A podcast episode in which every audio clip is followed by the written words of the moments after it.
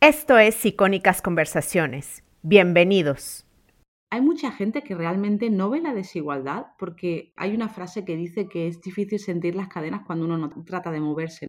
Y es real, ¿no? Es decir, en muchas ocasiones hay quien te dice, bueno, yo es que no percibo la desigualdad. A mí no hace más que sorprenderme. ¿Cómo que no perciben la desigualdad? Es algo que me sorprende muchísimo. Pero realmente hay muchas personas que no perciben desigualdad. Yo a todas esas personas le diría que por un lado, bueno, puede ser verdad que ellos estén en relaciones más paritarias o más igualitarias que la mayoría. Pero ahí es donde uno tiene que ser consciente de su propio privilegio y darse cuenta de lo que te está ocurriendo a ti, no es lo que le está ocurriendo a un porcentaje muy alto de la población y de que hay diferentes patriarcados en el, mundo, ¿no? Y hay patriarcados de coerción determinadas zonas del mundo en los que la desigualdad es alucinante, horrible. Es decir, que el tú pensar que no te ocurre a ti no te exime de tener cierta responsabilidad ética. Esto es Emprende Bonito Radio. Yo soy Jessica Nogués, fundadora de Emprende Bonito. Si eres emprendedora o quieres emprender, este espacio es para ti. Vas a encontrar consejos prácticos de negocio. Aprenderás de los expertos con los que hablaré y además encontrarás recursos, ideas e inspiración para tu crecimiento personal. Para más información, sigue Emprende Bonito en Instagram y en Facebook. Recuerda que emprender juntas es más bonito. Bienvenida. Antes que nada, quiero decirte que seas o no feminista, este episodio está lleno de valor y te ayudará muchísimo a encontrarte a ti misma. El episodio de hoy es muy especial. Va a ser un episodio sanador, didáctico e inspirador, en donde vas a darte cuenta de muchas cosas y vas a obtener ideas que te ayudarán en tu vida. La invitada de hoy, ella no sé si lo sabe, pero es una mentora para mí. Es malagueña o sevillana, ahora me dirá ella.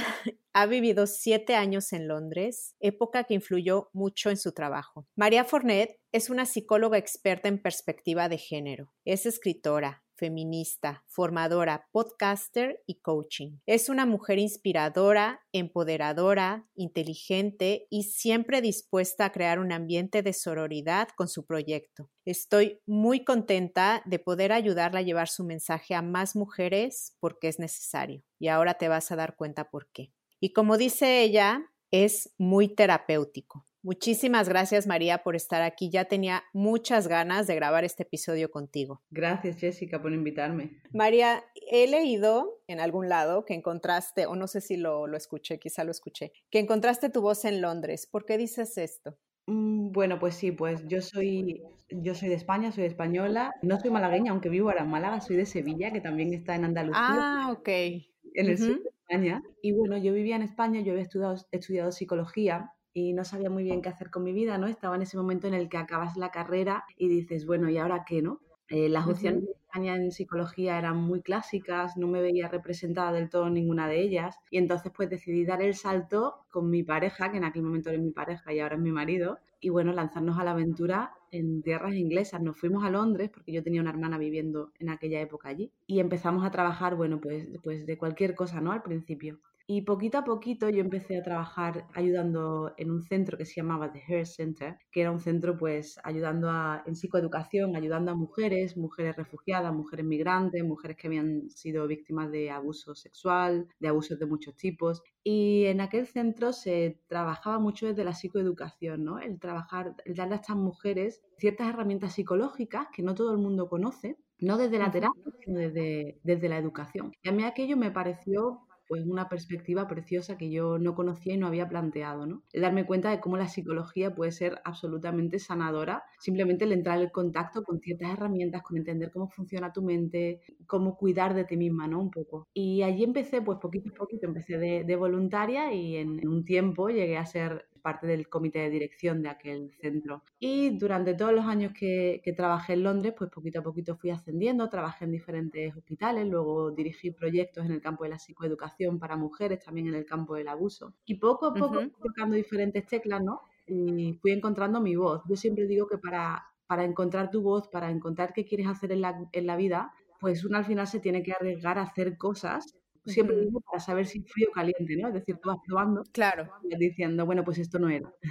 voy a ir probando. voy a probar de nuevo. Así que así fue un poco como yo encontré mi voz en Londres. Ok. Y eh, con el proyecto que tienes ahora, ¿cómo ayudas a las mujeres? Bueno, pues yo trabajo desde la psicoeducación de nuevo y desde una perspectiva que se llama Coaching Psychology. Yo me formé en Inglaterra, en la British Psychological Society, en, un, en una disciplina que, como digo, se llama Coaching Psychology, que es utilizar las herramientas del coaching desde la psicología. Ya conocemos, pienso que todos conocemos el coaching hoy en día. ¿Quién no habla de coaching? Todo el mundo sabe coaching, ¿no? Pero en este caso, pues es usar el coaching desde modelos psicológicos avalados por la ciencia. Es decir, ayudar a las personas a que encuentren qué quieren hacer con su vida, las mujeres en este caso, porque yo trabajo desde la perspectiva de género, qué quieren hacer con su vida, quiénes quieren ser en la vida, qué tipo de trabajos quieren tener, qué tipo de vida quieren vivir. Y todo esto, como digo, desde la perspectiva de género, porque el universo de posibilidades de una mujer se conforma de manera diferente al de un hombre. Y esto ocurre por la socialización de género, es decir, a nosotras nos educan de manera diferente a como educan a los hombres, ¿no? Y esto pues va a configurar todo tu universo de posibles, es decir, no solo lo que puedes ser en la vida, sino quién puedes ser en la vida, es decir, no solo lo que haces, sino quién vas a llegar a ser, ¿no? Incluso en la esfera de la identidad. Así que así es como yo ayudo a las mujeres, así como yo trabajo con ellas, como las acompaño desde el coaching y desde la psicoeducación. Me gustaría empezar desde algo muy básico. Yo sé que el feminismo sigue siendo una palabra polémica, incluso en Europa, e incluso mucha gente cree que es lo contrario del machismo o que son mujeres que odian a los hombres, etcétera. Me gustaría que me dijeras por qué crees que pasa esto y qué es el feminismo exactamente. Bueno, pues es una pregunta ciertamente muy interesante y que nos da para mucho. Es decir, el feminismo, bueno, como decías, que en Europa también hay gente que, rechaza el término y te diré que desde luego, o sea, el, el feminismo rechazado en todos los sitios del mundo, con más o menos vehemencia, pero en todos los sitios del mundo. Yo pienso que lo primero por lo que se rechaza el feminismo es porque desafía el statu quo tan simple como es. Es decir, de alguna manera nosotros tenemos un sistema y somos conservadores, nos cuesta trabajo pensar que las cosas vayan a cambiar y que implica que eso cambie, ¿no? Luego, yo creo que igual podemos empezar un poco por qué es el feminismo y luego vamos a por qué la gente lo odia, ¿no? Es una tradición política de la modernidad que lo que crees es la igualdad, tan simple como es. Es decir, es una tradición que surge de la filosofía política. Surge en el siglo XVII, hace ya bastante tiempo, aunque podemos encontrar precedentes mucho, mucho más atrás. Pero oficialmente, digamos, surge pues más o menos por la ilustración, un poquito después del 17, con las ideas de la ilustración. Es decir, hay un grupo de personas que se dan cuenta de que estas ideas de la ilustración, en las que básicamente te van diciendo los seres humanos somos cívicos y todo tiene que pasar a través de la razón, ¿no? Todo este tipo de ideas ilustradas, en un momento dado alguien dice, oye, pues todo esto que estáis hablando está muy bien, pero cada vez que habláis de sociedad, en realidad habláis de hombre. Cada vez que habláis ciudadanos, en realidad habláis de hombres, nunca habláis de mujeres, ¿no? Y entonces las mujeres ahí en ese momento empiezan a reivindicar. Y bueno, pues con una serie de autoras que empiezan a escribir unos libros, una serie de mujeres que empiezan a escribir unas cartas en la Revolución Francesa y bueno, y por todo el mundo poco a poco aquello se va diseminando. Es cierto que toda esta perspectiva que te voy dando ahora mismo, Jessica, y te lo aviso desde ya, es bastante, eh, está bastante centrada en Europa, ¿vale? Entonces, en cada lugar del mundo va ocurriendo a un ritmo diferente. Si podemos más o menos, en casi todos los países democráticos, en casi todas las democracias modernas, podemos establecer que más o menos empieza por ahí, ¿vale? Más o menos empieza por la ilustración. Entonces, bueno, pues lo que sabemos es que oficialmente tenemos tres olas. Yo creo que todo el mundo ha oído hablar de que el feminismo tiene tres olas. Tiene la primera ola, la segunda y la tercera. y como te decía, esta perspectiva es fundamentalmente europea, pero más o menos coincide con todas las democracias modernas. ¿Vale? Aquí no van a entrar pues ciertas dictaduras que llevan mucho retraso, aquí no van a entrar ciertos países en los que todavía estamos luchando las cosas de la primera ola, ¿vale? Entonces, la primera ola ocurre más o menos en la ilustración y ahí, y ahí estamos pidiendo cosas súper, súper básicas. Ahí estamos diciendo, queremos entrar a, a tener educación ¿vale? Que debemos tener derechos dentro del matrimonio. Eso es todo lo que estamos pidiendo en la primera ola, allá por el siglo XVII-XVIII. Luego llega la segunda ola, y la segunda ola estamos ahora con las sufragistas, que todo el mundo oído hablar de las sufragistas, ¿no? ¿Qué están pidiendo las sufragistas? Pues el voto, volvemos a lo mismo que hemos dicho, ya tenemos sufragio... ¿Perdón? No, no, no, te iba a decir que no tiene tanto tampoco, ¿eh? O sea, mi, mi suegra nació en Suiza y cuando nació ella no había derecho al voto. Claro, no hace tanto realmente de, de, sufragismo. Estamos hablando pues del, del, 1900 y pico, de principios del siglo XX, ¿vale? Sí. Un poquito antes en algunos sitios. Entonces, el sufragismo que viene a decir, oye, esto que estabais diciendo del sufragio universal no es tan universal. Realmente el sufragio universal es sufragio masculino, ¿no? Entonces las sufragistas empiezan a luchar porque quieren el voto y además quieren empezar a acceder a bueno, pues a la esfera de la erudición, ¿no? Es decir, quieren empezar a acceder a puestos de educación más altos. ¿Por qué? Porque al principio los puestos de educación a los que las mujeres empezamos a acceder son puestos que siguen siendo tradicionalmente femeninos, son una extensión del rol de madre y de cuidadora, es decir, solo podemos acceder a enfermería, solo podemos acceder a, ser, a ser institutrices, ¿no? Es decir, pues como una extensión de nuestro rol de cuidadoras, que sigue siendo nuestro rol principal todavía, ¿no? Entonces, todo eso, el sufragismo llega a ser un movimiento internacional, se extiende como una ola expansiva y llega a ser un movimiento increíblemente exitoso. Es decir, se consiguen muchas cosas de las que se piden. Se o sea, tiene una agenda, ¿no? Y, se consiguen todos los objetivos de esa agenda. Y luego tenemos la tercera ola y la última. Y esta tercera ola empieza más o menos, empieza en Estados Unidos, más o menos en la, costa oeste, más o menos en 1960 y pico, 1970, por toda aquella hippie, ¿no?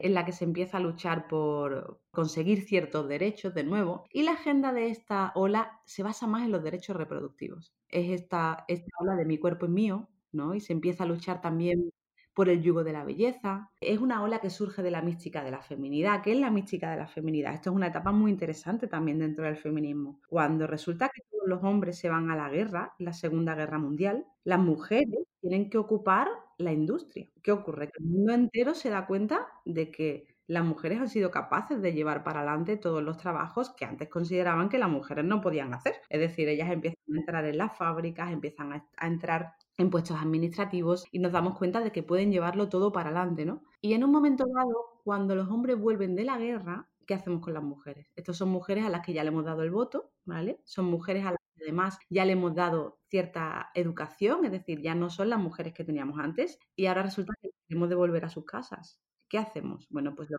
es una maniobra enorme de propaganda que, una autora que se llama Betty Friedan llegó a llamar la mística de la feminidad y así como todo el mundo la conoce, que básicamente decirle a las mujeres, bueno, pues a partir de ahora vais a estar en casas y vais a estar en vuestras casas y alegremente, ¿no? Es decir, desde las revistas se hacía una propaganda para que las mujeres felizmente estuviesen en sus casas y fuesen las perfectas gestoras de su hogar, ¿no? Y lo tuviesen todo precioso y ellas por su propio pie decidiesen quedarse en casa, ¿no? Esto se hizo a través de una, una serie de maniobras, ¿no? De propaganda. Así que, que, bueno, de aquí surge la tercera ola, como te decía. En la tercera ola se luchan los derechos reproductivos, se luchan, bueno, pues todo este tipo de cosas. Y hay quien dice, Jessica, que seguimos en la tercera ola y hay quien dice que ya hemos pasado una cuarta ola, pero bueno, ahí hay debate. Pero, pero ahí es donde estamos, es decir, esto es el feminismo muy, muy, muy a grosso modo, ¿vale? El feminismo en cinco minutos. Historia del feminismo en cinco minutos, ¿vale? Si mal no recuerdo era por qué la gente odia el feminismo. ¿Qué hace que la gente rechace tanto este tema? Lo rechace, sí. Bueno, pues yo diría que la gente odia el feminismo. Bueno, hay una autora que se llama Andrea Dworkin que siempre dice que, bueno, que dijo en su momento que la sociedad odia el feminismo porque porque la sociedad odia a las mujeres. Es una frase muy radical, ¿no? Porque ella es una feminista que igual no todo el mundo entiende, igual no todo el mundo comparte, pero sí hay algo cierto que yo creo que todo el mundo estará de acuerdo y es que hay una parte muy misógina en odiar el feminismo. Es decir, odiamos el feminismo porque las mujeres no tienen la misma consideración en la sociedad que tienen, la, que tienen los hombres. Esa es una realidad, hay misoginia, ¿no? Por otro lado, yo pienso que la gente, que la sociedad odia el feminismo porque porque vivimos en una sociedad en la que tenemos miedo de que se aniquile nuestra individualidad también, ¿no? Es decir, tenemos miedo a que se nos subsuma en un movimiento con el que no estamos de acuerdo con todo. Entonces, Eso es verdad. Claro, decimos, no, yo soy feminista porque yo no estoy de acuerdo, ahora mismo hay muchas corrientes, no, yo no estoy de acuerdo con la identidad de género. Yo no soy feminista porque yo no estoy de acuerdo con los vientres de alquiler. Yo no soy feminista porque yo no estoy de acuerdo con, muchas sí, la despenalización del aborto y así con muchas cosas. Claro, es decir, hay muchas cosas alrededor del, feminismo, ¿no? Entonces, pues hay quien puede pensar que tiene que estar de acuerdo con todas y desde luego hay algo claro y es que hay un núcleo duro del feminismo que no se puede negociar. Pero luego hay muchas partes que, bueno, que requieren de problematización, dejémoslo ahí, es decir, requieren de conversación y de, y de un debate abierto y de que sigamos discutiendo. Así que eso por otro lado. Luego, también pienso que hay mucha gente que realmente no ve la desigualdad porque es difícil, hay una frase que dice que es difícil sentir las cadenas cuando uno no trata de moverse, ¿no? O algo así, no recuerdo exactamente. Ah, ok. Sí, sí, sí, me encanta esa metáfora, sí. Claro, y es real, ¿no? Es decir, en muchas ocasiones hay quien te dice, bueno, yo es que no percibo la desigualdad. A mí no hace más que sorprenderme, ¿no? ¿Cómo que no perciben la desigualdad? Es algo que me sorprende muchísimo. Pero realmente hay muchas personas que no perciben desigualdad. Yo a todas esas personas le diría que, por un lado, bueno, puede ser verdad que ellos estén en relaciones más paritarias o más igualitarias que la mayoría. Pero ahí es donde uno tiene que ser consciente de su propio privilegio y darse cuenta de lo que te está ocurriendo a ti, no es lo que le está ocurriendo a un porcentaje muy alto de la población y de que hay diferentes patriarcados en el, en el mundo, ¿no? Y hay patriarcados de determinadas zonas del mundo en los que la desigualdad es alucinante, horrible. Es decir, que el tú pensar que no te ocurre a ti no te exime de tener cierta responsabilidad ética y pensar que sí ocurre en determinados sitios del mundo. Eso por un lado. Y luego, por otro lado, también yo las invitaría, todas aquellas personas que consideran que no existe desigualdad, a hacer un poco de ejercicio de, de auto de construcción, de, de autoconsciencia realmente plantearse, ¿de verdad no hay nada de desigualdad alrededor tuya? ¿O igual nos hemos acostumbrado a ciertos machismos o a ciertos micromachismos con los que convivimos? Y luego la última cosa es el tema del odio a los hombres, Jessica, que me comentabas al principio, ¿no? Es decir, ¿es, esto verdad, no? De que, las feministas odiamos a los hombres. No, es mm, absolutamente tan simple como eso. A ver, yo siempre digo algo muy sencillo, ¿no? Yo tengo a mi marido, yo tengo a mi, a mi hijo Santiago, ¿no? Que ojo, que sé que eso no es un argumento suficientemente fuerte porque habrá quien te diga que no es machista porque tiene mujer. porque tiene mamá. soy consciente de que no es un argumento suficientemente fuerte. Pero no, obviamente no. Obviamente el patriarcado no son los hombres, el patriarcado es el sistema. Es un sistema de, dominación masculina. Que sí, o sea, no es contra de ellos, es contra de el machismo. Claro, exactamente. Y ese machismo, además, no solo lo llevan a cabo los hombres, ese, machismo también lo llevan a cabo las mujeres. Es verdad. Esa es la realidad. Si bien es cierto también que nosotras estamos en una situación de clara desventaja. Es decir, aunque nosotras también llevemos a, cabo el machismo, somos nosotras siempre las que perdemos. Y en muchas ocasiones cuando las mujeres tienen comportamientos machistas, yo siempre pongo el ejemplo un poco, ¿no? De cómo ocurre en las clases con los bullies. Cuando hay alguien que es el bully dentro de la clase, ¿no? Que está como asustando a los demás, amedrantando a los demás, siempre hay una panda de moscardones alrededor, ¿no? De personas que no quieren levantar la voz por miedo a que les pase algo y prefieren acercarse al matón de la clase, ¿no? Pienso que ocurre también mucho con el machismo, la verdad, en nuestra sociedad. Así que no, no odiamos a los hombres para nada. De hecho, considero que, los hombres son más que bienvenidos y necesarios en esta lucha. Esta, esta lucha no es una lucha de las mujeres, es una lucha de la sociedad por una sociedad más justa. Ahora me gustaría que me dijeras, ¿tú qué crees que tenemos en común todas las mujeres? Bueno, yo creo que lo primero que nos, que nos une es la socialización de género.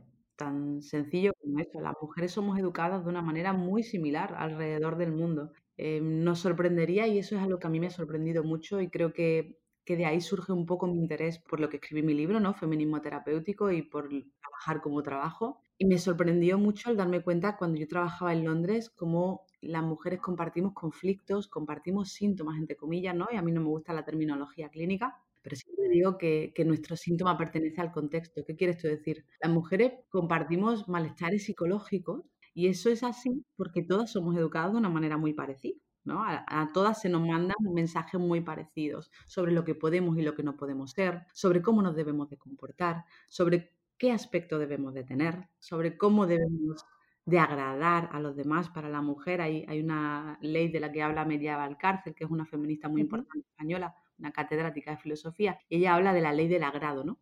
Que es algo muy ah, importante. Sí, tenemos que agradar.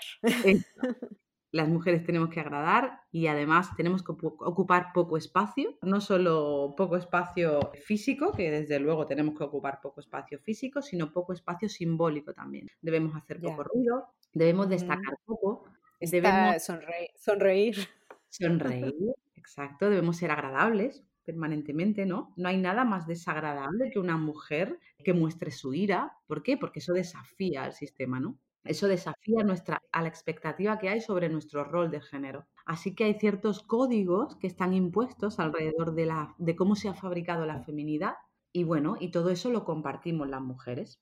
Y ahorita hablaste de feminismo terapéutico. ¿Por qué crees que el feminismo puede ser sanador? Pienso que el feminismo puede ser sanador precisamente por lo que estamos hablando, es decir, porque en el momento en el que una mujer se da cuenta de que mucho de su, de su malestar, de que muchas de sus preocupaciones, de que muchos de sus miedos, de sus ansiedades, de sus tristezas son compartidas con otras mujeres, es cuando empiezas a darte cuenta de, oye, pues esto igual no es mío, esto pertenece al contexto, esto tenemos que politizarlo, esto tenemos que devolverlo al, sistema. Es decir, tenemos que darnos cuenta de que, de que no viene de dentro, no es algo que esté mal conmigo, no hay nada roto dentro de mí. ¿Vale? Es decir, em, podemos pensar, por ejemplo, podemos utilizar el ejemplo del, del posparto, ¿no? Del que yo he hablado en algunas ocasiones. Cuando una mujer está en una situación de posparto, se pasan primero lo que en inglés llaman los baby blues, ¿no? Es decir, esta etapa inicial muy hormonal en la que, bueno, toda la que haya sido madre puede entenderlo. Bueno, hay quien no, pero bueno, pero una mayoría diría yo, en la que te vienes un poquito abajo, ¿no? Y te sientes muy triste, te sientes como muy, pues bueno, pues eso, como, como muy eh, tristona, te cuesta trabajo tirar con todo. ¿Qué pasa? ¿Cómo pasamos del baby blues que decíamos a la depresión postparto?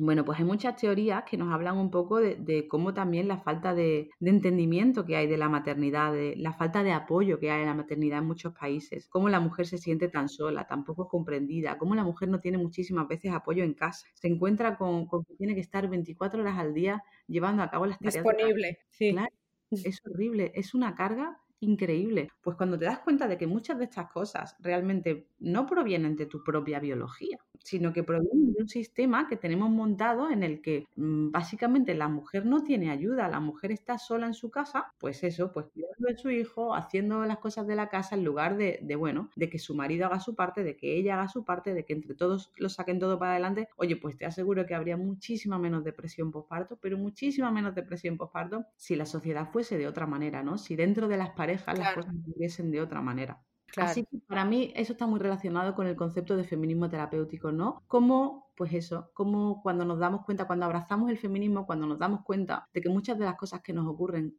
no nos ocurren desde nuestra individualidad, sino que nos ocurren desde el contexto, que nos ocurren, pues eso, podemos devolver ciertos síntomas al contexto. Creo que eso es algo muy liberador. Y bueno, una vez que te pones las gafas del feminismo, así le he escuchado que le dicen, ya no vuelves a ver las cosas de la misma manera como dices y puedes sentir rabia o incluso te puedes paralizar. ¿Cómo gestionar esto? Bueno, yo, mm, a mí eso me parece un tema súper interesante, Jessica, porque creo que, que todo el que haya hecho alguna vez o la que haya hecho alguna vez terapia o la que haya ido alguna vez a un psicólogo a un proceso de coaching, ha pasado por el proceso, aunque no fuese de perspectiva de género, ¿eh? pero ha pasado por el proceso de la rabia, de decir, oye, pues esto que me pasaba a mí antes, empieza, no sé, empiezas como a cambiar, empiezas a darte cuenta de que muchas cosas, empiezas a aprender a decir no, ¿no? Empiezas a aprender a poner límites a tu alrededor, y eso genera rabia. Y esa rabia al principio es muy difícil de gestionar. Con el feminismo ocurre pues igual, ¿no? Cuando tú empiezas a darte cuenta de todo lo que hay a tu alrededor, empiezas a enfadarte mucho con el sistema.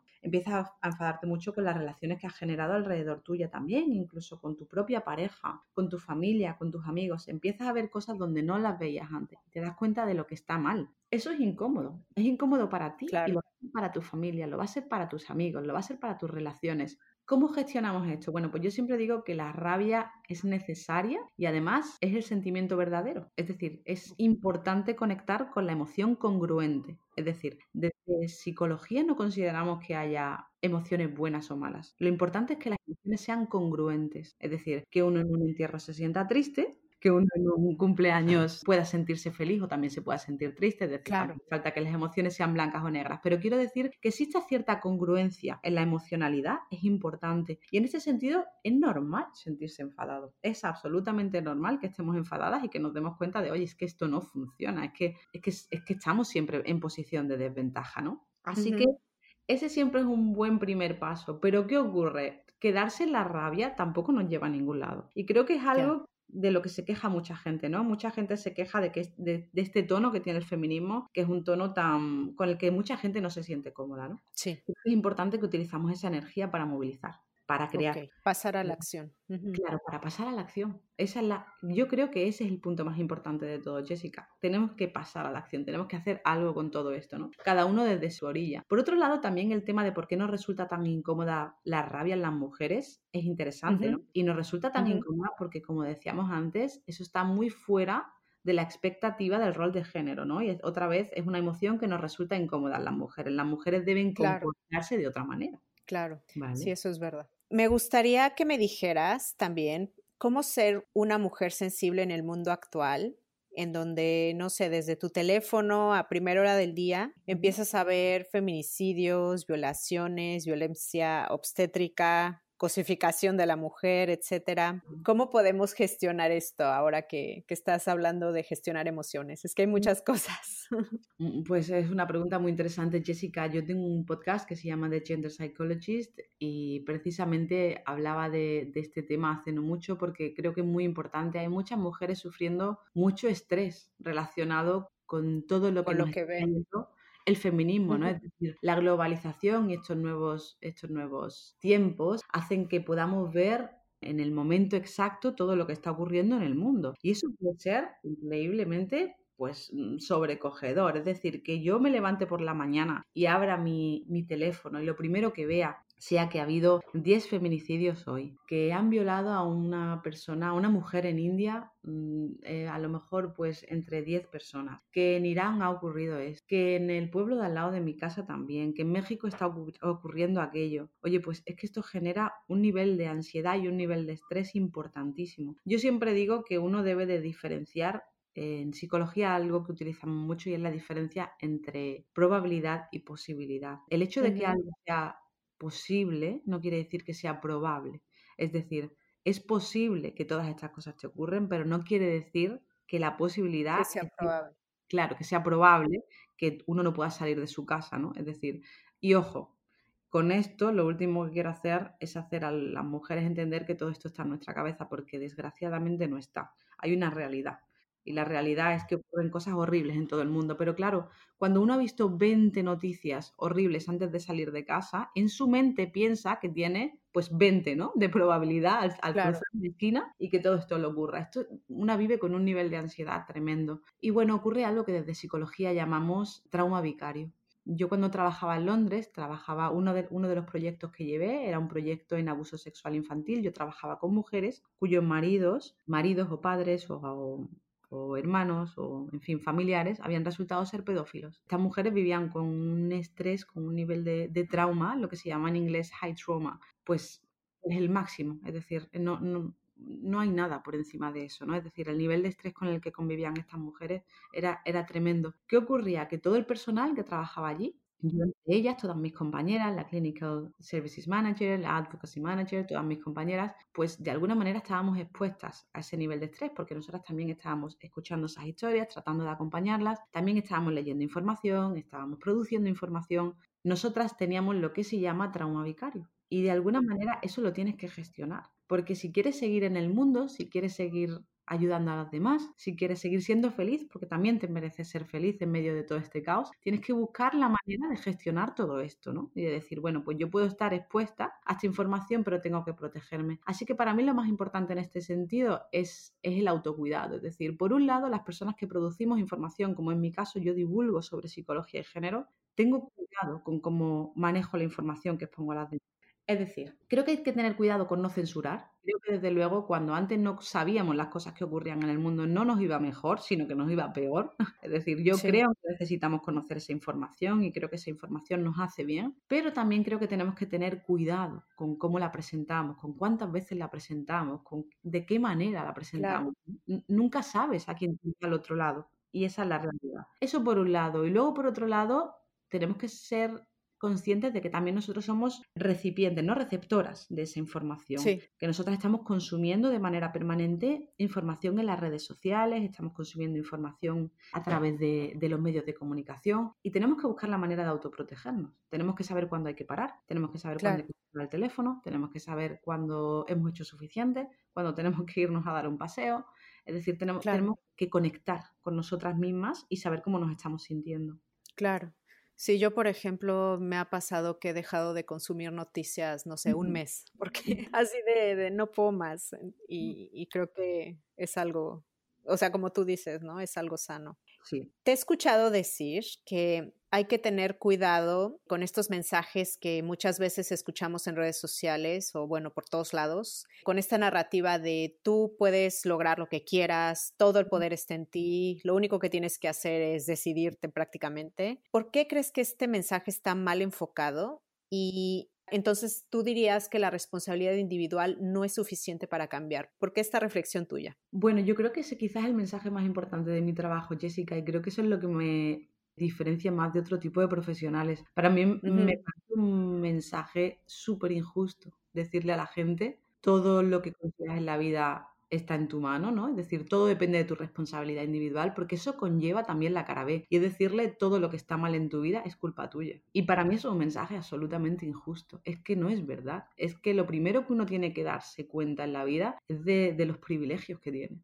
Es decir, yo todo lo que tengo en la vida no me lo he ganado yo. Lo que no quiere decir que no haya trabajado durísimo, lo que no quiere decir que no haya aprovechado cada oportunidad como lo he hecho de verdad. Pero no todo lo que tengo en la vida me lo he ganado yo, es que no es cierto. Y por otro lado, no todo lo que quiero conseguir lo voy a conseguir. O sea, yo te puedo decir mañana que yo quiero ser astronauta y a lo mejor no puedo.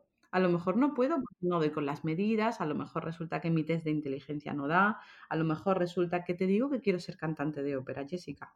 bueno, pues no puedes conseguirlo todo en la vida. Y eh, oye, pues, pues a lo mejor es liberador darte cuenta de eso, ¿no? Claro. Pues no, puedo conseguirlo todo, pero ¿sabes cuál es la realidad? La realidad es que a ti te ha tocado una baraja y lo que tú puedes hacer es jugar la mejor partida con, esa baraja de cartas. Pero decir que tú puedes escoger tu baraja entera es absolutamente pues bueno, unkind, ¿no? Como se diría en inglés. Es absolutamente eh, falto de amabilidad y, en fin, me parece terrorífico. O sea, dile eso a una niña a la que han casado a los 12 años en Bangladesh. Dile eso a una mujer pues no lo sé. Sí, que ha nacido en la pobreza extrema, no sé, en un pueblo perdido en México, claro, Por supuesto, hay diferentes puntos de partida, ¿no? O incluso, Jessica, dile eso a una mujer que a ti te puede parecer que lo tiene todo, pero ha sufrido un abuso indecible, o en su casa la han tratado mal, o desde pequeña le han dicho que ella solo podría hacer determinadas cosas en la vida, o, bueno, es que, decir, toda la ficción que hemos consumido, por ejemplo, ¿no? Nos ha vendido un modelo de mujer muy limitado y eso también ha conformado nuestro universo de posibilidades. La realidad es que de alguna manera nosotros trabajamos, uno, con lo que de verdad podemos hacer, dos, con lo que creemos que podemos hacer, ¿vale? Entonces, pues podemos hacer mucho trabajo ahí, estamos de acuerdo. De hecho, eso, eso, es lo que yo hago, a eso es a lo que yo me dedico. Y por supuesto que podemos hacer muchísimo trabajo y podemos liberarnos de muchas cadenas y podemos crecer lo indecible. Podemos conseguir cosas que ni planteábamos, podemos perseguir sueños que parecían absolutamente inalcanzables y eso es lo maravilloso del asunto. Pero una cosa es eso y otra cosa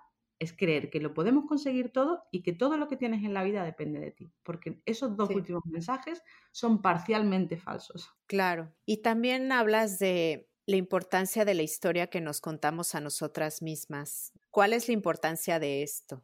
Bueno, yo soy eh, entre otras cosas, soy psicóloga especialista en psicología narrativa. Yo me formé como, como, psicóloga narrativa en Londres y la psicología narrativa lo que te viene a decir es que somos historias. Es decir, ¿qué quiere esto decir? Quiere decir que somos las historias de nuestra familia, somos las historias que hemos embebido de nuestro contexto, somos las historias que hemos consumido a través de la ficción, a través de las series, a través de los libros que hemos leído. Somos las historias, claro, todas esas historias han ido, han ido conformando nuestra identidad. Somos también las historias que nos contamos a nosotras mismas. Cuando tú me preguntas a mí, Jessica, María, ¿tú quién eres? Yo escojo tres o cuatro hitos de mi vida que han ocurrido de manera y que yo he reformulado de otra, porque la memoria como tal no es una fotografía, ¿no? Sino una reelaboración de lo que ocurrió. Yo escojo tres o cuatro puntos, los, los uno con un hilo y eso conforma mi identidad. Esa es la que soy yo. Pero yo podría haber escogido otros cuatro puntos que además habría elaborado de manera completamente diferente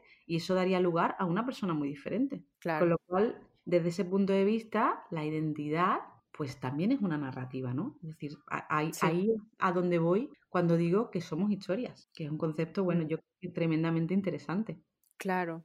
Y también hablas de que es útil hacer una especie de diario. ¿Por qué? Bueno, yo creo que escribir es muy importante y sirve por muchísimos motivos. El primero es porque la escritura es un, poco una metáfora de la mente, ¿no? Es una manera de volcar lo que tiene dentro de la cabeza. Una manera de verlo en el plano físico y que eso deje de ser destellos, ideas abstractas, ¿no? Cuando uno vuelca lo que tiene en la cabeza, lo ve en el plano físico y es mucho más fácil trabajar con lo que podemos tocar. Así mm. que eso por un lado. Por otro lado, creo que la escritura es un terreno fabuloso para la creatividad. Y creo que la creatividad es muy importante para las mujeres. Las mujeres que hemos sido socializadas como mujeres, ¿no? Como tal, que nos han dicho que aprendamos una normativa y la cumplamos de alguna manera. Cuando escribimos nos encontramos con que el papel en blanco es un lienzo en el que podemos ser cualquier cosa. Es decir, cuando tú escribes no existen reglas, no existen normas, tú puedes... El acto de crear en sí, ¿no? Es una manera de revelarte, de estar permanentemente en el borde, ¿no? En el, asomándote al abismo, viendo, viendo la posibilidad, atisbando la posibilidad. Así que yo creo que llevar un diario es muy importante, lo primero por eso, ¿no? Por el tema de la creatividad y porque es una metáfora de, de la mente. Y por otro lado, pues porque también, como decíamos antes, somos historias y esto nos ayuda también a reelaborar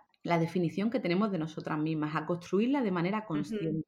Así que me parece que, en ese sentido llevar un diario es muy interesante para, nosotras. Claro, porque ahorita que estabas hablando de, identidad, construimos nuestra identidad en un sistema patriarcal, ¿no? Háblame un poco de, las etiquetas, porque te escuché hablando de esto en uno de tus episodios. ¿Por qué no te gustan tanto? ¿Por qué no me gustan las etiquetas? Vale, es decir, sí, hay un peligro importante a la hora de apegarnos en exceso a las etiquetas. Yo siempre digo que autoconocerse es interesante, importante, pero que acarrea importantes peligros. ¿Por qué acarrea importantes peligros? Porque cuando uno se apega en exceso a una narrativa, cuando uno le coge demasiado cariño, demasiado apego a una manera de entenderse a sí misma, de autoexplicarse, corre el riesgo de que eso se convierta en una atadura ¿Por qué? Si yo a partir de ahora te digo, bueno, yo es que soy una persona perezosa, lo primero es que yo siempre digo que, aunque la mente te diga algo, eso no quiere decir que tú no puedas hacerlo. Es decir, creo que hay una confusión ahí, ¿no? Creo que mucha gente manda el mensaje de solo tienes que cambiar lo que te dice tu mente. Bueno, y tu mente puede decir lo que quiera y tú puedes hacer otra cosa. Es decir, tu mente te puede estar diciendo no muevas el brazo y tú mueves el brazo igualmente, ¿vale? Sino que todo el mundo que está escuchando ahora mismo que haga el experimento que es muy interesante, porque a partir de ahora uno no tiene por qué creerse que lo que dice la mente es verdad. Creo que eso es lo primero, ¿no? Pero por otro lado, sí es cierto que va a llevar determinadas implicaciones. ¿Por qué? Porque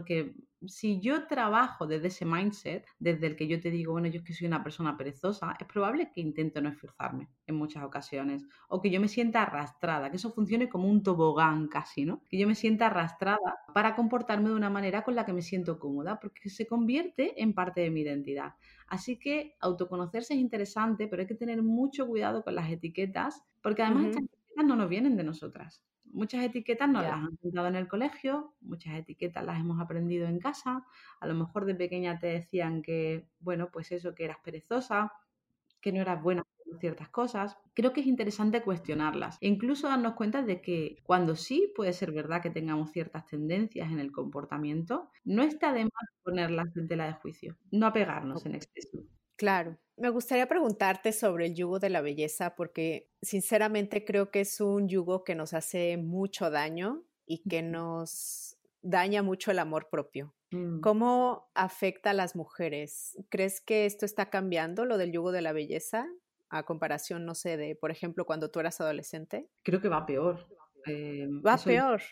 Pienso que sí, pienso que va peor. Es decir, por un lado, veo que se nos sexualiza mucho antes y esto está muy relacionado con el tema del yugo de la belleza. A las mujeres se nos exige mucho antes tener un aspecto femenino, entre comillas, y a los hombres también se les exige desde mucho antes tener un, aspecto masculino. Es decir, ya te ves a niños en el gimnasio con 10 años o con 11 años intentando sacar abdominales para tener un aspecto masculino y a niñas poniéndose pestañas postizas y pintándose los labios de rojo con 10 años. Cuando yo tenía 10 años, Jessica, te aseguro que eso todavía no ocurría. Es decir, sí, eh, eso es verdad. A mí no me pasaba por la cabeza. Claro, no, o sea, jamás. Mi madre y mi padre me hubieran matado, pienso yo, ¿no? No sé qué hubiera ocurrido si mis hermanos hubieran decidido ir al gimnasio, eso por otro lado, ¿no? Pero bueno, a mí desde luego sí me hubieran matado por intentar tener determinado aspecto antes de la cuenta. Entonces, creo que eso está muy relacionado con la, con la sobresexualización que sufrimos las mujeres, ¿no? Con esta necesidad de que tengamos cierto aspecto desde muy temprano. Entonces eso por un lado. Luego el yugo de la belleza es muy importante, es un tema fundamental, un tema cardinal dentro del feminismo porque influye en todo. Yo siempre digo, y me vais a perdonar la expresión, pero siempre lo he dicho en todas mis clases, que las mujeres de alguna manera estamos esperando siempre a tener el culo menos gordo para hacer algo. Es decir, siempre tenemos esta presión de tener un determinado aspecto, de encajar en un determinado rol para poder mostrarnos públicamente, para poder ocupar un espacio público. Así que esto lo aprendemos desde muy pequeñas, es decir, es algo que se nos dice desde muy pequeñas, se nos subraya desde muy pequeña la importancia de que tengamos determinado aspecto y esto está otra vez muy relacionado con la ley del agrado y con lo que se llama the male gaze, es decir, nosotras a nosotras mismas nos miramos a través de la mirada del hombre. Y esto lo hemos porque a lo largo de la historia, a través del arte, de la literatura, del arte pictórico, siempre nos hemos visto a nosotras a través del hombre, a través de la mirada del hombre. Ellos son los que nos han representado. Hemos aprendido a mirarnos a través de ellos y de alguna manera nos hemos construido a través de ellos. Así que es muy importante que hagamos de nuevo este ejercicio, que es muy difícil, ojo, es muy difícil porque cuando yo hablo de hacer este tipo de ejercicios, no hablo de, bueno, y una vez que lo he entendido ya se me quita. No, no funciona así. No, no, no, no. Para nada para nada. Y entonces, bueno, el peso, mm, el tener determinada imagen, el maquillarnos, el mm, tintarnos el pelo, el, o sea, sigue siendo algo súper importante para las mujeres y no lo es para los hombres. Y bueno, yo, por ejemplo, ya a comparación de cuando yo era adolescente, que no veía tantos cuerpos diversos, digamos, ahora diferencia es que ahora sí veo un poco más de diversidad, ¿sabes? O sea, no, no, sé si tú lo percibes, pero no sé, por ejemplo, en México, ¿no? Siempre ha habido el eh, modelo europeizado en la publicidad, porque es un modelo aspiracional, o sea, gente muy blanca. Y últimamente ya se está metiendo gente de piel más morena, por ejemplo, poco a poco, ¿eh? No digo que ya se hace, es lo común, ¿no? Pero me refiero a que yo siento que hay más diversidad, o sea, también mujeres quizá con otro peso, o sea, en ese sentido siento que va mejor. Ahí estoy totalmente de acuerdo contigo, Jessica, en que el feminismo siempre ha trabajado desde la, siempre ha reivindicado desde la contracultura, es decir, el trabajar lo contrario a lo que está ocurriendo, ¿no? Y la globalización y este acceso tan inmediato que tenemos a la, información ahora mismo nos, ofrece también esa oportunidad, la oportunidad de que visibilicemos lo que antes escondíamos. Así que también está ahí, pero como yo diría que como fenómeno paralelo a, lo que comentábamos antes, es decir, te encuentras como estas dos corrientes, ¿no? Sí, sí, sí. Y ¿Cómo hacemos para querernos más, nosotras las mujeres, si por todos lados estamos recibiendo mensajes de que nunca vamos a alcanzar estos estándares de belleza imposibles? O sea, ¿cómo empezar a querernos más? Bueno, yo pienso que el feminismo hace mucho por eso. O sea, pienso que, que hace muchísimo. El empezar primero a darnos cuenta de lo que hemos dicho al principio de este episodio, ¿no? De que no hay nada roto dentro de nosotras que creo que es el mensaje más importante, de que en el momento en el que uno se empieza a dar cuenta de que muchos de sus malestares, de que nos encontramos mal con nuestro cuerpo, de que nos encontramos mal con nuestra imagen, de que nos encontramos mal con determinados comportamientos, porque se salen de lo que se esperaba de nosotros, de la expectativa, ¿no? De nuestro rol de género, esa autoconciencia, ese insight, ya de por sí es liberador, el darte cuenta de, bueno, yo, pues, pues si esto me pasa a mí, le pasan tantísimas mujeres, será por algo, ¿no? Pero eso no es todo el camino que hay que recorrer, esa es la realidad. La realidad es que es un camino de masticación, poquito a poco, camino de encontrarte con otras mujeres y hablarlo con ellas, un camino de, si tienen la posibilidad, porque la realidad es que no todo el mundo la tiene, a vivir en un contexto diferente, a buscar otras amistades, a, seguir, yo siempre digo, la importancia de seguir modelos adecuados, ¿no? Modelos, roles de conducta adecuados. Y eso lo hacemos pues a través del seguir las cuentas adecuadas de Instagram, a través del apagar el televisor cuando estamos viendo algo que sabemos que nos hace daño, que está criticando a otras mujeres, que está imponiendo modelos que nos son dañinos, es decir, de alguna manera haciendo política desde tu casa, ¿no? Revelándote contra todo esto, ejerciendo lo que yo en feminismo terapéutico defino como la resistencia mental, ¿no? Algunas veces todo lo que una puede hacer es decir, pues yo esto no me lo trago. A veces no puedes hacer más que eso, ¿no? Pero eso, eso ya, es mucho. Es decir, pues esto no me lo es mucho. Claro. Este es un, un tema que me interesa muchísimo. El sistema de trabajo y productividad ha sido creado en el mundo completamente no sé, en un ambiente masculino, ¿no? Y, después, como dijiste, nosotras nos fuimos incorporando y hasta ahora solamente se habían tomado en cuenta necesidades masculinas y esto va cambiando poco a poco. Pero ¿cómo influye ver demasiados hombres en puestos de liderazgo y apenas unas pocas mujeres?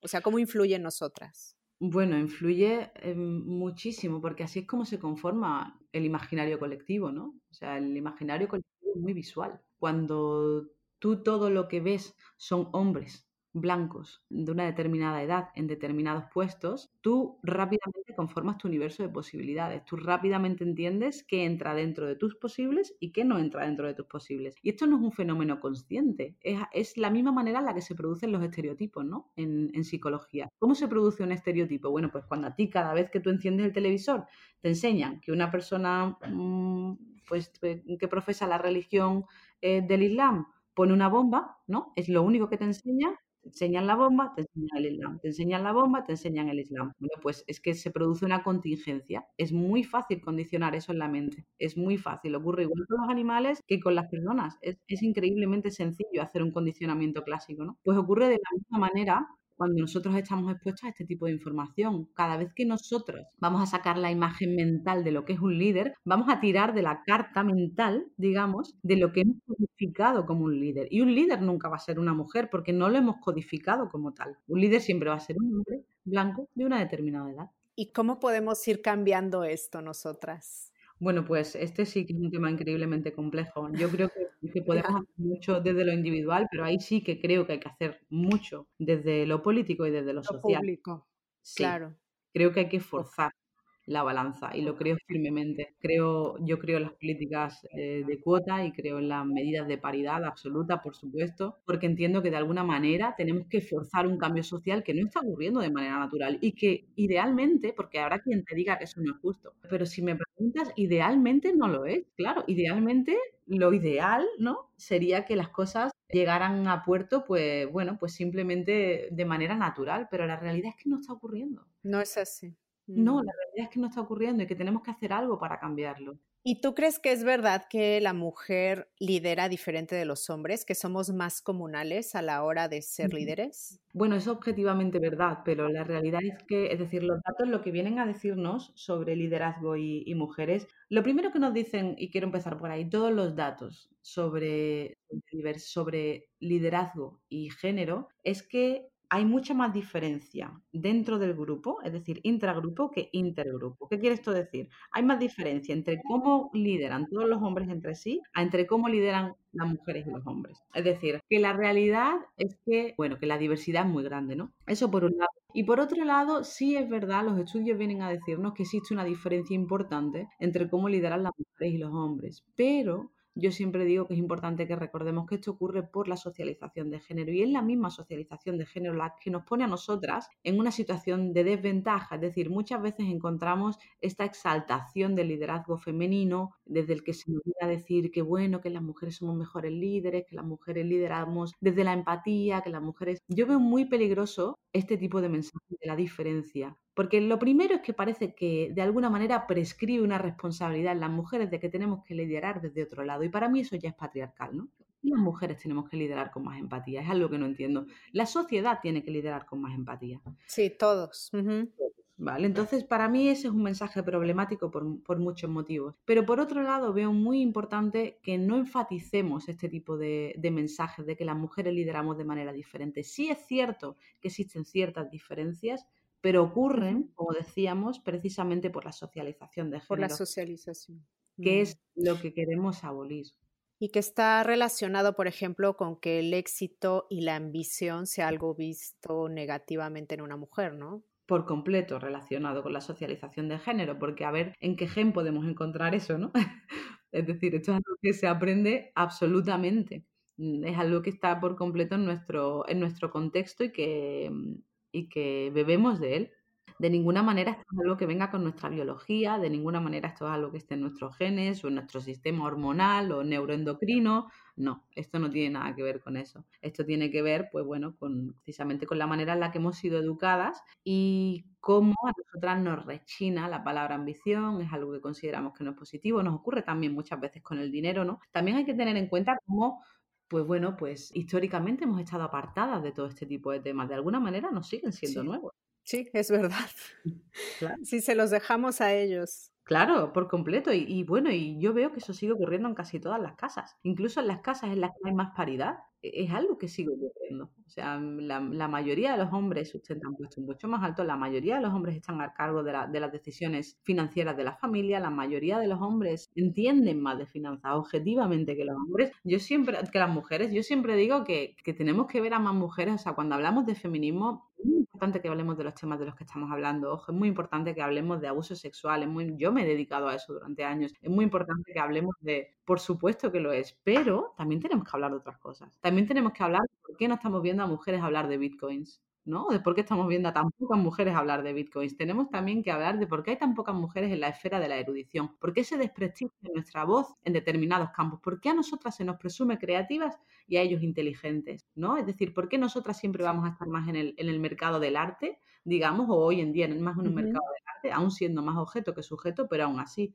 mucho más allí. Impuestos técnicos, es decir, veo muy importante que, vayamos desafiando todo este tipo de mensajes si realmente queremos llegar al poder y es muy importante que lleguemos al poder. Y lo es no porque un mundo liderado por mujeres vaya a ser un mundo mejor, porque eso no lo sabemos y probablemente es mentira, pero simplemente va a ser un mundo más justo. Es un mundo más justo. va a ser un reflejo real de la sociedad, en el que hay un 50% de mujeres y un 50% de hombres. No es exactamente así, creo que es un 52 de mujeres y un 48 de hombres o algo así, pero no lo sé. O sea, ver la misma cantidad de líderes hombres que mujeres van a ser el resultado bueno, van a dar como resultado una sociedad más justa, ¿no? Claro. ¿Y cuál es el rol y la importancia de las comunidades para las mujeres? Bueno, a mí me parecen fundamentales. Creo que es algo que ha ocurrido además desde siempre, ¿no? Creo que, las mujeres han sido relegadas a lo doméstico y a lo privado desde el principio de los tiempos. Y como decíamos antes, se nos ha narrado desde la mirada del hombre, con lo cual todo lo que conocíamos de nosotras, cuando nosotras nos íbamos a enfrentar al embarazo hace muchos, muchos años, todo lo que conocíamos del embarazo nos lo había contado un hombre en un libro, todo lo que conocíamos de un, de un parto nos lo había contado un hombre en un libro, ¿no? Sin embargo, queríamos saber realmente qué ocurría, teníamos que encontrarnos, porque bueno, porque los temas de hombres estaban para todos, ¿no? Estaban universalmente contados por hombres, ¿no? Pero sin embargo, los temas tradicionalmente femeninos solo podíamos encontrar la realidad cuando nos juntábamos entre nosotras, cuando nos sentábamos en los patios de vecinas, ¿no? Como sigue ocurriendo con determinadas comunidades, como está ocurriendo gracias a, gracias a Dios hoy en día, ¿no? Que lo vemos en muchísimos sitios, vemos como, como están surgiendo, y creo que surge de una necesidad, ¿no? Cuando algo explota de la manera en la que esto ha explotado, en la que hay comunidades de mujeres por todo el mundo, me parece súper importante darnos cuenta de que viene de una necesidad. Necesitábamos esos espacios seguros, espacios no mixtos, en los que poder ver espejos de nosotras mismas en otras mujeres, mujeres líderes, mujeres ambiciosas, mujeres que quieren conseguir determinadas cosas, y funciona como un espejo. Así que, que sí, me parecen muy importantes. Y bueno, ya hablando de hombres, yo tengo, como tú, que tienes un hijo varón, yo tengo también dos hijos varones. ¿Por qué es bueno el feminismo para ellos, para los hombres en general o para esta nueva generación de, niños que vienen? El feminismo es fundamental para los hombres y es algo en lo que yo creo firmemente. Pienso que lo primero que, hace el, patriarcado es prescribir un, modelo de masculinidad que es bastante tóxico, que, mm, bueno, que, implica agresividad, que implica dominación, que implica mm, competencia. Exacto, competencia, una ambición desmedida de poder, una falta de empatía, una incapacidad de mostrar los sentimientos que también traen muchas dolencias. Eso sí, claro, les hace daño. Claro, también les hace daño, por supuesto que les hace daño, sobre todo cuando en un momento dado pues como nos ha ocurrido a nosotras, empiezan a cuestionarse el no sentirse cómodos con, su rol de género. Porque bueno, como como ocurre con las mujeres, habrá quien se sienta más cómodo, pero va a haber una gran disforia en darte cuenta de, bueno, pues yo no estoy cómoda con esta prescripción de conducta, ¿no? Que se me ha, que se me ha dado. Así que me parece muy importante que hablemos. Hablamos de masculinidades alternativas mucho, ¿no? Y quizá no es la expresión correcta, porque lo ideal sería que no existiesen masculinidades ni feminidades, ¿no? Entre comillas, que no existiesen alternativas, sino que directamente aboliésemos el género y cada uno pudiese ser lo que le diese la gana y punto, ¿no? Es decir, que uno aunque nazca con, genitales hembra o genitales macho, eh, luego en la vida pueda hacer lo que le dé la gana, pueda comportarse como le dé la gana y no existan estas prescripciones de conducta. Así que sí, me parece fundamental que, que hablemos de cómo abolir el género, que no solo va a ser bueno para nosotras, y va a ser muy bueno para nosotras, obviamente, pero también para ellos, claro. Y por ejemplo, ¿qué podemos hacer nosotras, las que somos mamás o las, a las nuevas mamás que vienen, para socializar mejor? Bueno, Jessica, yo voy a ser absolutamente honesta aquí porque me parece una pregunta que requiere de honestidad. A mí me parece súper complejo en el plano de lo real, ¿no? Es decir, una cosa es tener una conversación en un plano teórico y otra cosa es aterrizarla a lo real. Me parece súper complejo hacer una educación en la cual no exista el género. Todo lo que uno puede hacer como Bueno, pero educar en la igualdad, digamos. O sea, ¿qué podemos hacer? Claro, es decir, para mí es muy importante el replantearme permanentemente cómo es mi hijo. Yo, algo que he explicado alguna vez es que la educación es un tema muy complejo. La, educación supone cientos de miles de intervenciones y de interacciones diarias que no solo llevas a cabo tú, sino la sociedad en general. Eso es la educación. Es un proceso largo de muchos años, en fin. Entonces, ¿Cómo educo a mi hijo en la igualdad? Bueno, pues lo que hago es permanentemente retarme a mí misma. Y yo también tengo muchísimos esquemas machistas desde los que opero muchísimos. Intento permanentemente desafiarlos, retarlos, mm, acallarlos, en fin, cuando le leo a, mis hijos, a mi hijo ¿no? Eh, cuentos, que a él le encanta, tiene un añito y, poco, ¿no? Pero le encantan, los cuentos son su juguete preferido y le encanta traérmelos, me encanta que se, le encanta que se los lea bueno, pues le leo muchos cuentos clásicos porque yo no creo lo primero en, la censura de la ficción, y este es otro tema que da para mucho, pero le leo muchos cuentos clásicos que muchas veces, pues eso, operan desde machismos, mm, en fin, renqueantes. Y entonces muchas veces me siento con, él y aunque él todavía no entiende, ya empiezo a preguntarle, ¿qué, qué opinas de esto? ¿Qué, ¿Qué te parece esto? Y que, es decir, creo que lo más importante que podemos hacer es generar debates sanos en casa. Ah, ok. O sea, no vetar, por ejemplo, el típico cuento de, eh, no sé, de Cenicienta, ¿no? Más bien cuestionarlo.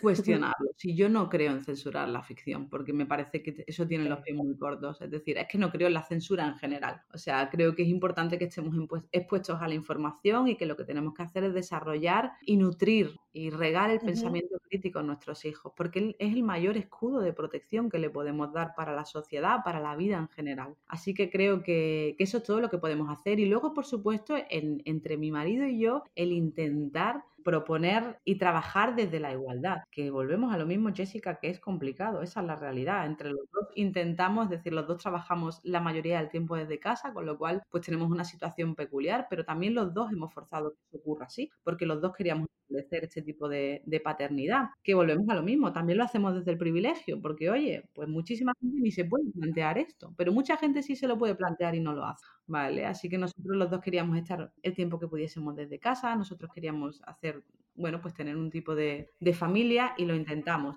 Lo que no quiere decir, te lo aseguro, que sea 100% igualitaria, porque no lo es. Claro. Y quien diga yo no soy nada machista o mi familia no es nada machista, yo creo que no entiende bien cómo funciona el sistema patriarcal, porque se cuela. Eh, sí, de hecho es muy duro. Sí. Leí en alguna parte, no sé si en tu website o en, alguna entrevista, que dijiste que una mujer libre es lo contrario de una mujer fácil. ¿Por mm, qué? Bueno, esa frase no es mía, esa frase es de Simone de Beauvoir. Pero claro, una mujer libre lo primero que es es una mujer increíblemente incómoda una mujer que no agrada, volvemos a lo mismo, una mujer que desafía su rol de género. Es una mujer además que se encuentra con, con infinitas dificultades en la vida, ¿no? Por lo que decíamos antes, todo este trabajo de, de replantearte, de, de, masticar, de darte cuenta, de... Sí, de darte cuenta probablemente es la mejor expresión. Es doloroso, es difícil, no es fácil. Y bueno, y te hace vivir la vida con una cierta incomodidad, con una piedra en el zapato. A veces es más cómodo no tener las gafas. Esa es la realidad. A veces puede resultar más cómodo. Por supuesto, a la larga no lo es, ojo. Pero a veces puede resultar más cómodo no tener las gafas puestas. Me gustaría que me contaras ahora cómo te inspiras, porque veo que eres una mujer creativa, o sea, escribes muchísimo, por ejemplo. ¿Cómo te inspiras? Pues sí, escribo muchísimo, esa es la, la, realidad. Llevo un ritmo de escritura muy alto y es algo que yo tenía mucho miedo a que parase cuando tuve a mi hijo, ¿no? Creo que, que toda la mujer que ha sido madre tiene ese miedo a perder su individualidad, a perder, bueno, qué va a ocurrir cuando... Es que te cambia la identidad completamente. Te cambia todo, claro. O sea, es increíble lo que te cambia todo, Jessica. A mí me ha sorprendido, esa es la realidad. Yo tenía mucho miedo de perder este drive, ¿no? Esta, esta ganas de hacer cosas que gracias a Dios no ha ocurrido. Pero bueno, sí soy una persona muy creativa, para mí la creatividad es muy importante, es una parte muy fundamental de mi salud mental y de mi well-being, ¿no? Del encontrarme bien cada día. ¿Cómo me inspiro? Bueno, me inspiro a través de, la lectura fundamentalmente. Para mí es lo que más me inspira. Es decir, yo necesito beber permanentemente para consumir. Si yo no estoy permanentemente bebiendo, es decir, leyendo, leyendo a otras autoras, leyendo a otros autores, consumiendo también documentales, series, teniendo conversaciones interesantes, saliendo a la calle, hablando con otras personas, haciendo yoga, paseando, yendo a la playa. Es decir, tengo que estar en contacto con, con la vida para, para, inspirarme. Si uno se queda encerrado y no hace nada y está todo el día jugando al Candy Crush, desde luego que no, que, que, no se inspira con nada. Es muy importante, yo creo que salir eso de cuando uno se queda atascada, porque bueno, todo el que escribe sabe que, que te quedas atascada, te quedas atascada cada dos líneas, esa es la realidad. La escritura no es algo, o por lo menos para mí nunca ha sido algo súper fluido, ¿no? Uno cuando, cuando imagina, ¿no? A los demás escribiendo siempre lo hace desde, desde, esa posición. Uno imagina que los demás se sientan frente al teclado y pum, pum, pum, eso surge y de alguna manera es como un río, ¿no? Yo no sé si es como un río. Eh, Virginia Woolf decía algo así como read a thousand books and your words will flow like a river. O sea, algo así como lee un, mil libros y tus palabras surgirán como un río o algo así. ¿vale? Estoy muy mala traduciendo, pero es algo así. Entonces, eh, sí es cierto que, es exactamente eso. Es decir, tienes que estar en contacto con, material. Nutrirte, digamos. Nutrirte. Yo creo que sí. De hecho, es algo de lo que he hablado alguna vez. En Feminismo Terapéutico tengo un capítulo dedicado precisamente a la importancia de la nutrición. Y en la nutrición hablo de todo. Hablo de nutrición sensorial, hablo de cómo, de cómo todo te nutre, ¿no? Es decir, te nutren los programas de televisión que eligen ver te nutren y también te desnutren, ¿vale? Muchos de ellos, te nutren las conversaciones que tienen, te nutren eh, las personas que eliges tener a tu alrededor, te nutren los libros que lees, te, nutre todo. Esa es la realidad. Y cuando escribiste este libro eh, de feminismo terapéutico, ¿qué mensaje creíste que hacía falta allá afuera cuando lo estabas haciendo? Pues yo creo que el mensaje fundamental de, feminismo terapéutico, que es el mensaje que guía toda mi carrera, es que si sabes quién eres, sabes qué hacer. Es decir, yo llevo muchísimos años trabajando con, con muchas mujeres y como trabajo desde la perspectiva del coaching, todas me vienen con una decisión que tomar, con un cambio de vida que dar, con una vida que quieren planear o replanear. Y yo siempre trabajo poco desde eso, ¿no? Desde lo primero que tienes que entender es quién eres. Y quién eres, yo no lo trabajo desde la perspectiva de vamos a estar siete años trabajando juntas y nos vamos a sentar en un diván y no, porque eso es otro tipo de psicología que yo no practico. La que creo que para nada estoy diciendo que no funcione, por supuesto que funciona, pero no es la que yo practico. Y entonces para mí es muy importante cuando yo trabajo con mis clientes el que ellas entiendan, bueno, ¿qué significa quién soy? Pues quién soy significa qué cosas me hacen feliz, qué cosas me dan energía, qué tipo de cosas me cargan de buena energía en mi día a día, qué tipo de cosas hacen que, yo me sienta expansiva, feliz, ¿no? Cuando va conociendo este tipo de cosas de sí misma, qué tipo de cosas al contrario, ¿no? Es decir, yo soy más feliz cuando me paso el día rodeada de gente o sin, o sin estar rodeada de gente. Y soy más feliz cuando, pues no sé, cuando trabajo fuera de casa o dentro. Es decir, todo este tipo de preguntas son increíblemente importantes. Y por sencillas que parezcan, son las preguntas más importantes de tu vida. Si tú no sabes la respuesta a este tipo de cosas, ¿cómo vas a montar una vida que te llene? Pero resulta que cuando yo hacía todo este tipo de preguntas me daba cuenta de que volvemos a lo mismo, de que es muy importante el tener la perspectiva de género detrás de manera transversal a todo este trabajo, porque en todo influye el cómo hemos sido socializadas. Así que quizás el mensaje más importante de feminismo terapéutico, que si sabes quién eres, sabes qué hacer. Claro, por supuesto. Me gustaría que me dijeras qué es el éxito para ti. ¿Te consideras exitosa? Mm, qué pregunta, Jessica. Me considero exitosa. Sí, me considero exitosa, esa es la verdad. Es, verdad que soy una persona que siempre estoy persiguiendo algo más y soy una persona increíblemente ambiciosa que tengo mil pájaros siempre alrededor y siempre quiero conseguir mucho más y tengo grandes planes para el futuro, pero me considero una persona muy exitosa y muy privilegiada, las dos cosas. Considero que soy una persona que ha tenido mucha suerte porque, bueno, estoy rodeada de gente que me quiere, mm, no he tenido ningún problema de salud, mi familia me quiere mucho, tengo un marido estupendo, mi hijo está sano, es decir, tengo lo fundamental, lo tengo, con lo cual me considero una mujer increíblemente privilegiada. Y sí me considero una exitosa, porque las grandes cosas que me he ido proponiendo las he ido consiguiendo, aunque también he caído un millón de veces. Es decir, cuando uno se dedica a, a cosas creativas como me dedico yo, te das en fin, mil veces contra la pared. Mil veces empiezas proyectos que luego no llegan a ningún lado. Mil veces te dicen que no. Y también eso es parte del camino y es una parte muy importante. Entonces, me considero una persona exitosa. ¿Qué es el éxito? Yo creo que el éxito es el entender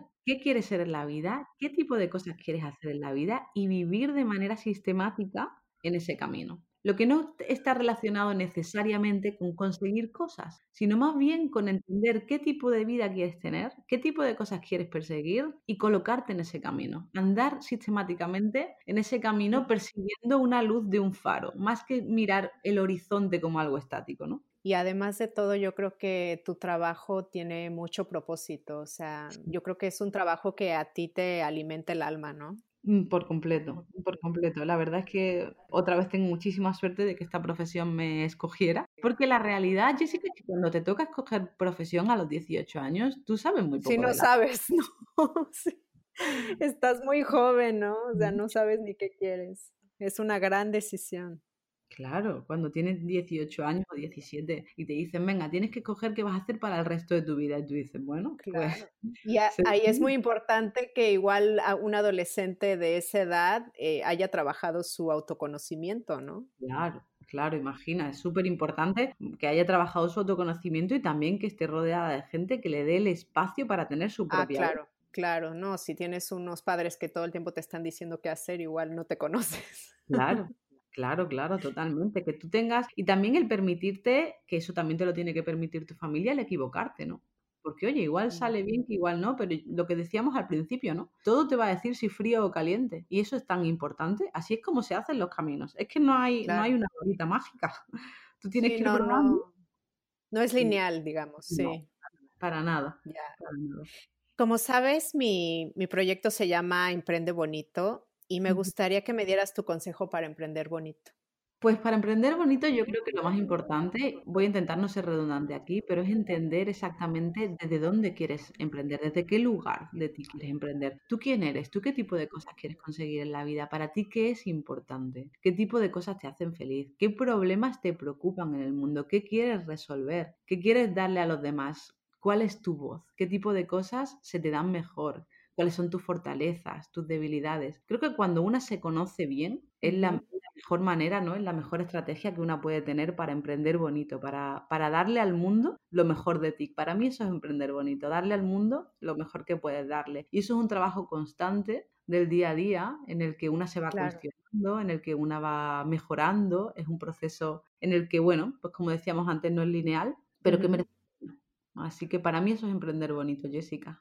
Ah, pues muchísimas gracias. Me gustaría que me dijeras si ahorita, por ejemplo, las emprendedoras van a tu perfil de Instagram, que es donde yo te veo más activa, ¿qué van a encontrar?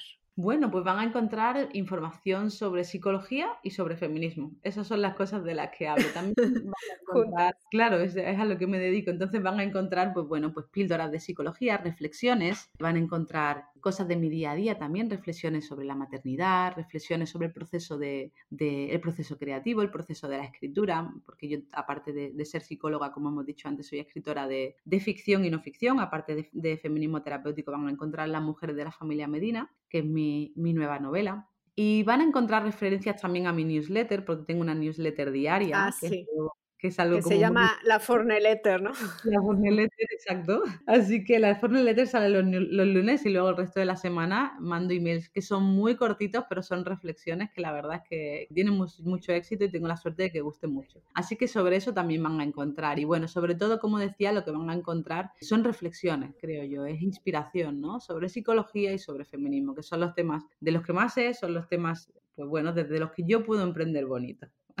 Claro. Y bueno, por último, me gustaría que nos dieras eh, tus contactos, dónde te pueden escribir, dónde te pueden encontrar. Tu Instagram es maria.fornet. María.fornet, es en mi Instagram, arroba maría.fornet. Luego, pues animo a, a toda la audiencia de Emprende Bonito a venirse a mi página web www.mariafornet.com, a echarle un ojo a la newsletter, como decía, que es el sitio desde donde tengo más contacto con mis lectoras y es mi sitio preferido quizá. Y luego también pues mis dos libros que son Feminismo Terapéutico, La Mujer de la Familia Medina y por último el podcast que se llama The Gender Psychologist. Que me encanta, soy fan. Muy bien, muchas gracias. Pues así se llama, se llama The Gender Psychologist y entre paréntesis el podcast de María Fornet. Así es como me pueden encontrar. Así que si me buscan, me encuentran seguro. Voy a poner todo esto en las notas del episodio. Te agradezco muchísimo tu tiempo, María. Me la pasé muy bien platicando contigo y, me encantó todo lo que nos dijiste, de verdad es, es, muy inspirador. Te lo agradezco yo a ti, Jessica, la verdad es que ha sido precioso pasar este rato aquí contigo y soy, estoy feliz de poder aportar en este campo, así que gracias. Muchísimas gracias a ti, espero que no sea el último episodio con el que estés aquí en Emprende Bonito Radio. Ojalá que no, muchísimas gracias Jessica. Y a ti emprendedora, te veo en el próximo episodio. Gracias por escuchar este podcast. Tú me inspiras y lo haces posible. Si te ha gustado, por favor, ayúdame a compartirlo. Suscríbete en Spotify, Apple Podcasts o YouTube para que no te pierdas ninguno de los episodios de Emprende Bonito Radio y me ayudes a la continuidad de este podcast. Muchísimas gracias por estar aquí. Te veo en el siguiente episodio porque emprender juntas es más bonito. Gracias por escuchar icónicas conversaciones en donde exploramos ideas clave y hacks para una vida plena y con propósito. Sapiencia y ciencia para la vida. Asegúrate de no perderte ningún episodio suscribiéndote en tu plataforma de podcast preferida. Para más contenido y actualizaciones, sígueme en mis redes sociales. Me puedes encontrar como Jessica Austria. Hasta la próxima.